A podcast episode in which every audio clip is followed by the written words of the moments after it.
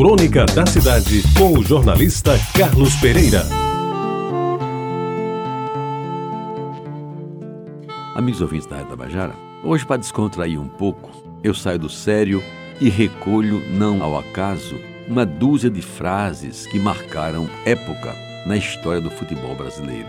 Algumas, aliás, são bastante conhecidas, outras não tanto. Em livros, elas se encontram registradas e já fazem parte do reino do futebol como se fossem lendas. Destaco por oportuno a contribuição que ao assunto é dada pelo livro Vendo o Jogo pelo Rádio, do jornalista Bento Soares, um documentário digno de ser consultado pelos que amam o futebol. Então, amigos ouvintes, vamos a essas verdadeiras pérolas do palavreado esportivo nacional, algumas delas tão comentadas que viraram verbetes de dicionários e passaram a integrar definitivamente o vasto anedotário popular.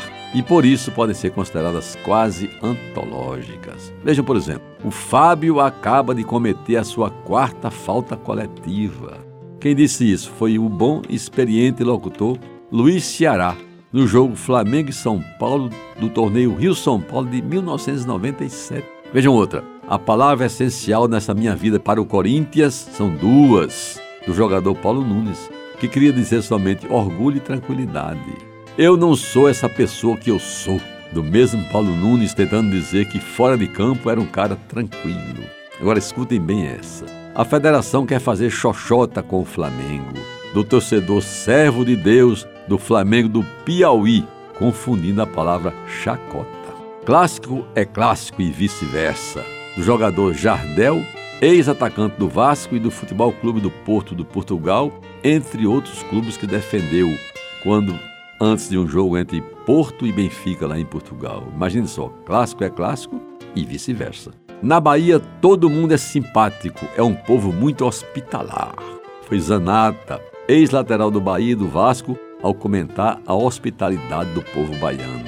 Eu não tenho a menor dúvida de que a Colômbia hoje é a melhor equipe do mundo foi de Pelé nas eliminatórias sul-americanas para a Copa de 94. Como se sabe, a seleção colombiana não passou da primeira fase daquele Mundial. Agora escutem bem essa de Ferreira, que foi um ponto esquerda que jogou no Botafogo, daqui da Paraíba, e que jogou no Santos também de Pelé. Ele foi jogar no México e disse: No México, aqui é que é bom, porque aqui a gente recebe semanalmente, de 15 em 15 dias.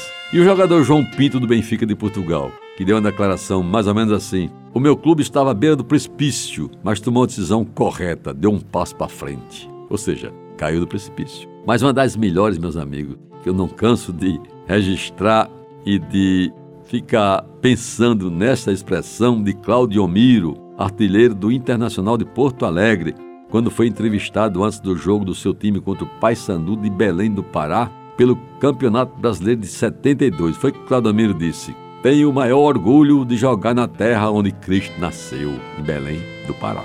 E o jogador Alcides Edgardo Gigia, autor do gol da vitória do Uruguai sobre o Brasil naquela final da Copa de 50, onde foi tanto choro nesse país, disse só o seguinte: apenas três pessoas com um único gesto calaram Maracanã com 200 mil pessoas. Frank Sinatra, o Papa João Paulo II e eu. Dizia Neném Prancha: futebol é um esporte muito simples. Quem tem a bola ataca e quem não tem defende. Claro, não é verdade?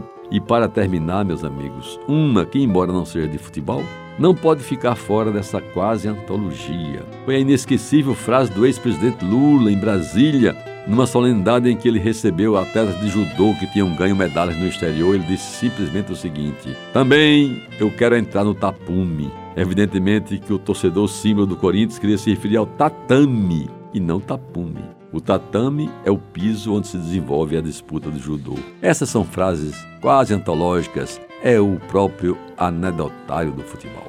Você ouviu Crônica da Cidade com o jornalista Carlos Pereira.